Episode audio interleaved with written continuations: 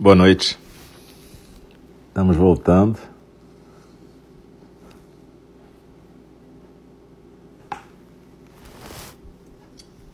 Boa noite. E muito obrigado. Acho que estavam na meditação e estão continuando aqui conosco.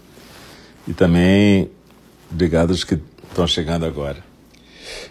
A gente fez uma prática agora nessa, no primeiro programa da noite, começou mais ou menos 10 para as 8, a gente fez uma prática de zazen orientado. E hoje, na quarta-feira, então, a gente tem essa segunda prática, que é a prática da fala do Dharma, que é uma forma de zazen também, na verdade. É, a gente faz que nem a gente estivesse fazendo zazen, na postura oriental, ocidental, postura ocidental que a gente chama na cadeira, com os pés no chão, as coxas paralelas, e sentar encostado no espaldar, ou então na postura oriental, sentado na posição de lótus ou semilótus ou birmanesa, enfim, a posição que você conseguir ficar para ficar confortável. É, lembra, mão direita embaixo, sustentando a esquerda e polegares unidos, ombros soltos, peito aberto, cabeça bem equilibrada no pescoço e os olhos suavemente fechados. A gente é, faz a fala do Dharma como zazen, ou seja, para a pessoa que está lendo o sutra e comentando, é uma forma de prática. A gente procura não ficar dando uma aula, mas sim deixar fluir através da gente o sutra e o comentário. E as pessoas que estão praticando em silêncio também deixam as palavras fluírem como a respiração. Eu lembro que pode acontecer de cair a energia e de repente sumir a gravação, sumir a fala. Se acontecer, eu peço desculpas e quando for nove horas, se não tiver voltado, vocês podem acabar a prática, cada um na sua casa. E também pode acontecer barulhos estranhos aqui, né? Cachorros, bichos, várias coisas podem acontecer na minha casa e na casa de vocês, no nosso Zendô virtual que inclui todas essas casas. Então, fiquem tranquilas, fiquem tranquilos e a gente vai continuar o estudo do De Pé na Beira do Abismo, da John Halifax Hiroshi. A gente está estudando o capítulo sobre empatia. E então a gente normalmente, no começo da fala do Dharma, a gente recita um verso, que é o verso da abertura do Dharma, que é um verso para colocar uma intenção no coração da gente uma intenção de praticar zazen com a fala do Dharma, né? E depois, no final, a gente recita os quatro votos dos Bodhisattvas, que vai colocar uma intenção para a nossa semana. Lembrando que depois, no finalzinho, eu ainda recito um versinho de Dogen Zenji que nos aconselha a não desperdiçar nossas vidas. Então é isso, muito obrigado. E a gente vai começar.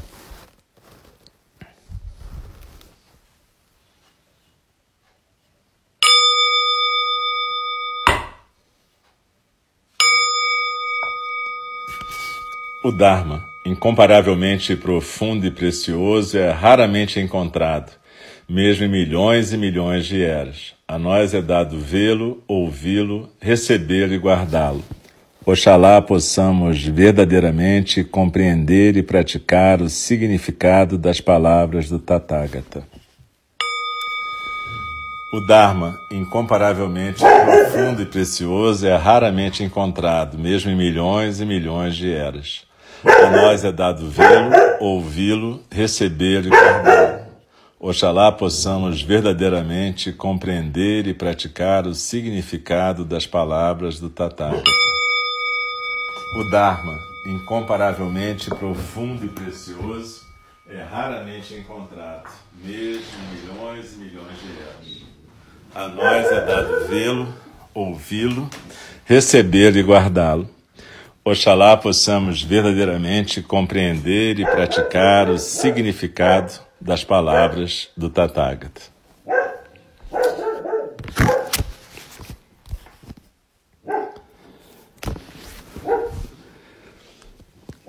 Empatia não é compaixão. Meu amigo Mathieu Ricard, um monge de uma tradição budista tibetana,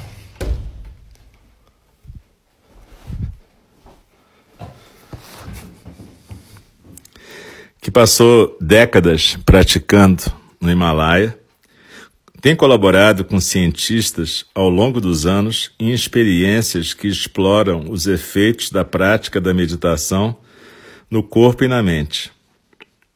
Um experimento, em particular, fornece uma ilustração excelente do transtorno empático, assim como da distinção entre empatia e compaixão.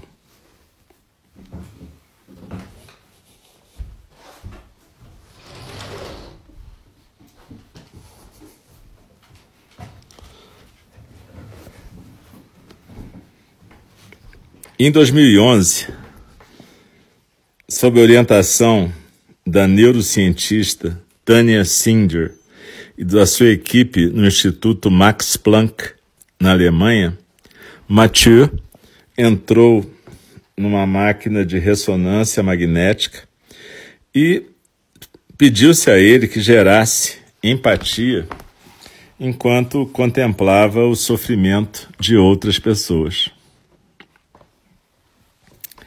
Na noite anterior, Mathieu tinha assistido a um documentário da BBC acerca de órfãos na Romênia. Ele ficou profundamente perturbado pela, pelo seu sofrimento. Apesar das crianças serem alimentadas e limpas, elas não conseguiam se desenvolver, já que não recebiam quase nenhuma afeição humana. Matia compartilhou que, para esses órfãos, abre aspas, a falta de afeto tinha causado sintomas graves de apatia e vulnerabilidade. Muitas crianças ficavam se balançando para frente e para trás por horas, e sua saúde estava, de fato, num estado tão ruim que morriam regularmente crianças naquele orfanato. Mesmo quando eram lavadas, Muitas dessas crianças sentiam dor e o menor contato com elas podia levar a uma perna ou braço quebrados. Enquanto na máquina de ressonância magnética, Mathieu mentalmente mergulhou no sofrimento dessas crianças, visualizando-as vividamente e se sensibilizando com sua situação horrenda, como se ele fosse uma delas. Mais do que modular a sua experiência do sofrimento delas, ele se permitiu sentir a sua dor e o sofrimento delas tão profundamente quanto possível. Antes que se passasse muito tempo, ele se sentiu drenado, exausto, totalmente sobrecarregado. Após uma hora dessa prática intensa, Mathieu recebeu a oportunidade de continuar com essa prática de empatia ou mudar para uma outra prática, para a meditação da compaixão. Ele disse, abre aspas, sem qualquer hesitação, eu concordei em continuar o exame, mas praticando a meditação da compaixão porque eu já estava me sentindo totalmente drenado e exausto após a experiência da ressonância empática. Fecha aspas. Ele então continuou, foi adiante com a meditação da compaixão, continuando a focalizar o sofrimento dessas crianças. Durante essa fase da sessão, entretanto, Mathieu intencionalmente gerou sentimentos de amor, cuidado amoroso, preocupação e altruísmo, enquanto ele trazia para a mente o extremo sofrimento humano desses órfãos. Quando a experiência foi concluída, Mathieu descreveu a sua experiência durante a meditação da compaixão como um estado mais aquecido, positivo, junto com um desejo forte de poder servir aquelas crianças. Isso era bem diferente, estava totalmente em contraste com a experiência inicial, com a empatia. Na verdade, foi uma experiência de transtorno empático, a qual foi completamente debilitadora e deixou completamente exaurido e drenado. O cérebro de Mathieu refletiu essas diferenças notáveis também. Os exames, o, scan, o, o, scan, o escaneamento do seu cérebro mostrou que a experiência de empatia tinha sido registrada nos caminhos neurais associados com dor. Essas áreas também eh, se demonstrou que estavam associadas tanto com o componente emocional da experiência de dor em si mesmo, quanto a observação da dor em outra pessoa. Era a experiência emocional, não o componente sensorial da dor. Já na fase de compaixão da sua experiência, essa fase tinha sido registrada em, em diversas redes neurais, aquelas associadas com emoções positivas, amor maternal e sentimentos de pertencimento. A dramática diferença entre empatia e compaixão surpreendeu os pesquisadores. Mais tarde, Matia compartilhou comigo que durante a meditação da compaixão, ele tinha sido inundado com sentimentos de amor e ternura. E depois ele se sentiu renovado e inspirado. Ele escreveu, aspas, Engajar-me no segundo passo, na meditação de compaixão, completamente alterou a minha paisagem mental.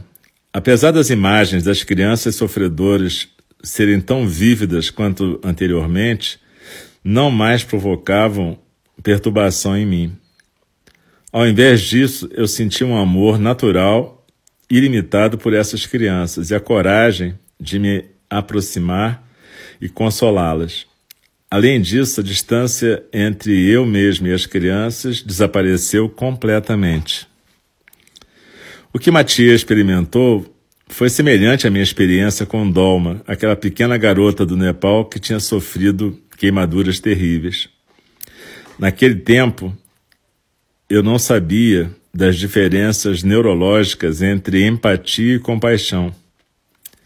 Mas eu sabia, eu soube eu percebi que eu tinha que me deslocar da minha identificação com a agonia da criança para um estado em que eu ficasse aterrada, em que eu tivesse base e que eu tivesse cheia de gratidão por aqueles que estavam salvando a vida da menina. Após eu ter feito essa mudança, esse deslocamento, como Mathieu, eu me senti revitalizada pela compaixão que tinha surgido em mim. Tânia, Mathieu e seus colegas relataram que esse experimento foi um ponto de virada na sua pesquisa sobre a compaixão. Não somente eles tinham conseguido evidências bastante reais da distinção neurobiológica entre empatia e compaixão, mas Mathieu também tinha confirmado que havia uma diferença significativa na sua experiência subjetiva desses estados.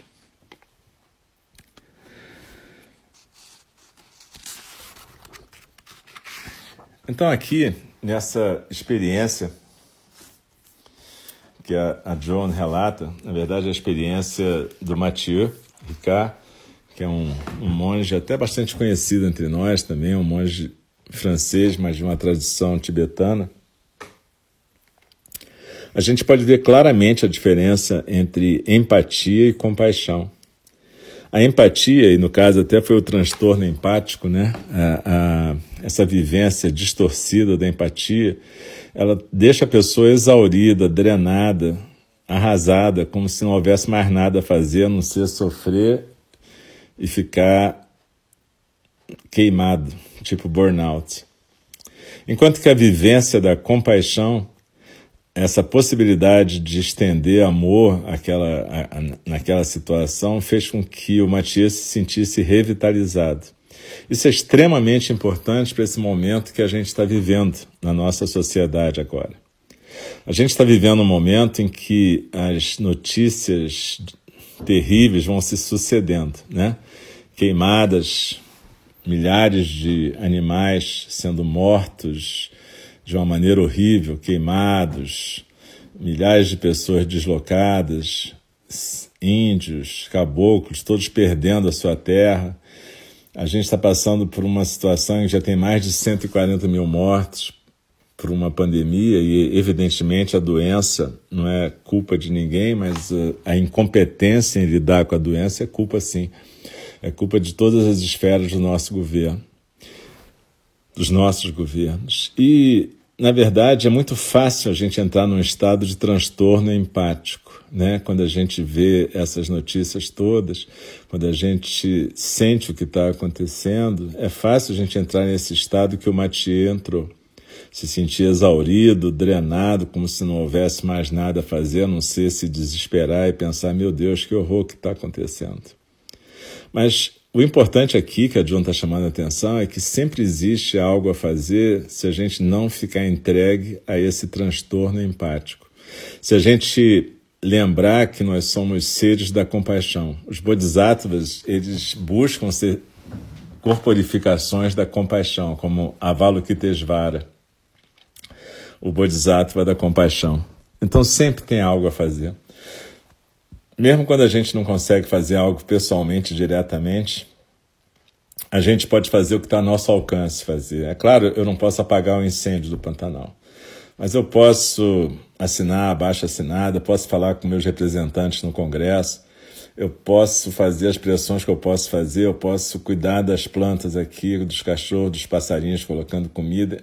Enfim, eu posso fazer mil coisas que são mínimas, mas que, na verdade, são a minha possibilidade enquanto uma singularidade que é um canal para a natureza búdica, deixar essa natureza búdica fluir. Uh, o transtorno empático, na verdade, tem a ver com uma certa supervalorização do ego da gente. Como a gente viu na meditação, é, o ego é uma crença, na verdade. Ele não é uma coisa, ele não é uma essência. Ele é uma crença. A gente acredita que existe uma continuidade momento a momento e que existe um ser substancial por detrás disso. Quando a gente entra nesse transtorno empático, na verdade é quase como se a gente estivesse gozando nesse ego como se a gente pudesse ter realmente um ego tão presente que ele sofre desesperadamente. É como se fosse um narcisismo de sofrimento. Existe um termo que um psicanalista francês, o André Green, cunhou há muitas décadas atrás, chamado narcisismo negativo. E é mais ou menos isso. O transtorno empático tem muito mais a ver com narcisismo do que com sensibilidade. Ele tem a ver com a gente se deixar arrastar pela nossa ideia de sofrimento e se sentir impotente, incapacitado, ir para o buraco negro da incapacidade e da tristeza profunda. Enquanto que a compaixão não tem nada a ver com isso. O, o, o nome do, do nosso templo, por exemplo, é Templo Zen do Cuidado Amoroso e Eterno. Cuidado amoroso significa uma ação, não é um pensamento. Cuidado amoroso eterno. A gente pode cuidar amorosamente da gente mesmo, das plantas, dos bichos, das pessoas.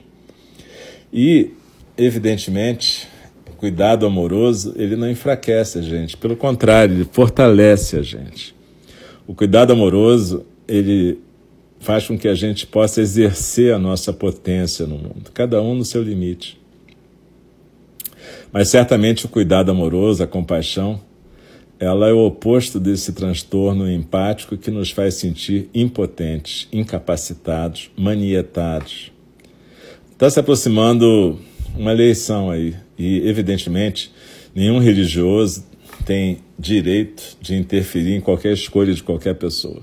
Então, não cabe a nós ficar sugerindo faça isso ou faça aquilo. Mas o que a gente sugere, o que eu sugiro é que você faça aquilo que a sua consciência de Bodhisattva mandar. Como é que a gente pode ajudar esse mundo a ser um lugar onde a mentira, a corrupção tenham menos lugar? A mentira virou o novo normal, né? A gente tem pessoas que mentem descaradamente, mentem para o mundo inteiro e, e, e não tem realmente vergonha na cara.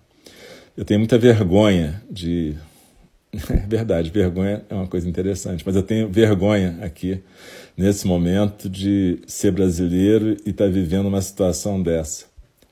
Eu acho um absurdo o que a gente está vivendo. Mas, se a gente entrar no transtorno empático e só ficar no absurdo, na reclamação, na tristeza, a gente não vai fazer nada. A gente tem que usar a nossa compaixão, o nosso cuidado amoroso.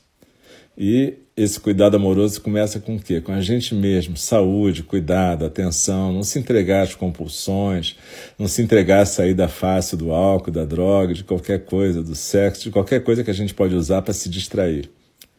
A gente tem uma capacidade de deixar fluir a natureza búdica e fazer uma diferença nesse mundo. Mas é por isso que é importante essa diferença eu repito, que a John está fazendo aqui entre transtorno empático e compaixão.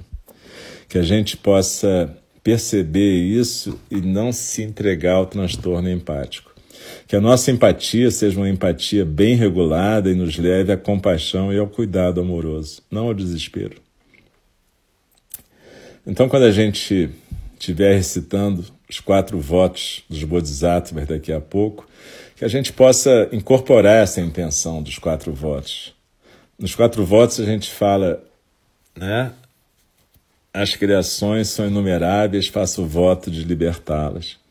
Ou seja, é, libertá-las de quê? Libertá-las de várias coisas. Libertá-las do nosso apego, da nossa manipulação, libertá-las de tudo. As ilusões são inexauríveis, faço o voto de transformá-las, ou seja, não ficar apegado em qualquer ilusão, em qualquer crença. É, eu sei que a gente vive em sistemas de crenças, ilusões, e isso cria esse mundo onde a gente está, e tudo bem, é assim mesmo. Mas a gente não pode ficar apegado numa fixação numa certa ilusão, a gente tem que ficar aberto para a transformação. Porque a realidade é ilimitada, eu faço o voto de percebê-la. É deixar a realidade aparecer e não tentar ficar me projetando em cima da realidade.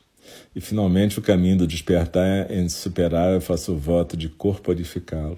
Então, através da prática, de todas as práticas que a gente tem feito, inclusive do zazen que a gente praticou hoje, a gente faz uma tentativa de abrir um canal para o Dharma, de corporificar o Dharma. E o Dharma se corporifica não no transtorno empático, ele se corporifica na compaixão, no cuidado amoroso. Quando a gente recita os quatro votos, a gente o faz juntos. Então, cada um, cada uma na sua casa pode colocar as mãos juntas quando a gente tocar o sino e a gente vai recitar os quatro votos.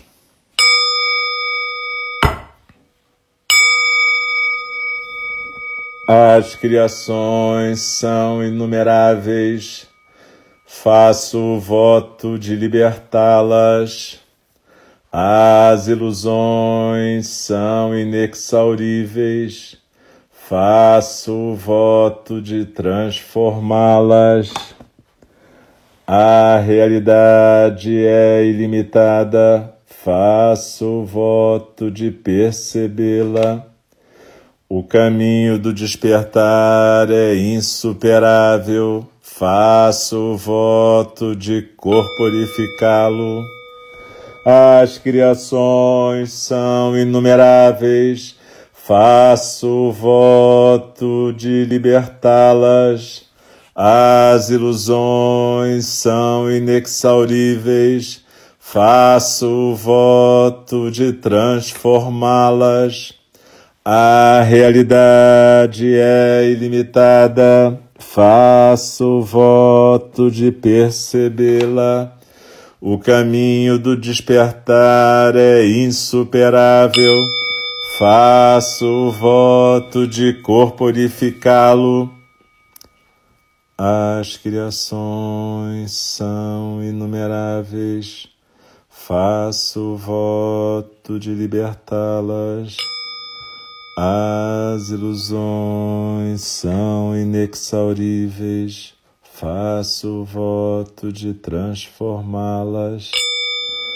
A realidade é ilimitada, faço o voto de percebê-la. O caminho do despertar é insuperável, faço voto de corporificá-lo. Deixe-me respeitosamente lembrá-los: a questão de vida e morte é de importância suprema. O tempo passa e a oportunidade é perdida. Vamos despertar, despertar, preste atenção. Não desperdice a sua vida. Mãos em prece, eu saúdo todas e todos aqui presentes, agradecendo a presença nessa noite. A gente está junto, estudando, praticando. E eu também peço desculpa pelos barulhos. Hoje os nossos amigos aqui, aluno e o caramba, resolveram participar mais, né? Agora, se vocês pudessem olhar o que está acontecendo, eles estão ambos aqui dormindo o sono dos justos. Mas eles estavam meio agitados aí durante tanto a meditação quanto a fala do Dharma. É natural, né? Essas coisas acontecem. Mas de qualquer jeito, super obrigado e vamos ter fé na nossa capacidade de exercer o cuidado amoroso. Lembrar dos três fundamentos não saber, estar completamente presente e atento, testemunhar e agir compassivamente. Então, um grande abraço, uma boa noite e até a próxima. Não esqueçam que amanhã de manhã tem prática às 8 da manhã, também tem prática quinta-feira, 8 da noite, sexta, 8 da manhã, 8 da noite e sábado, 9 da manhã para iniciantes ou chegantes. Né? Então tá bom, galera. Muito obrigado. Um grande beijo para vocês. Até a próxima.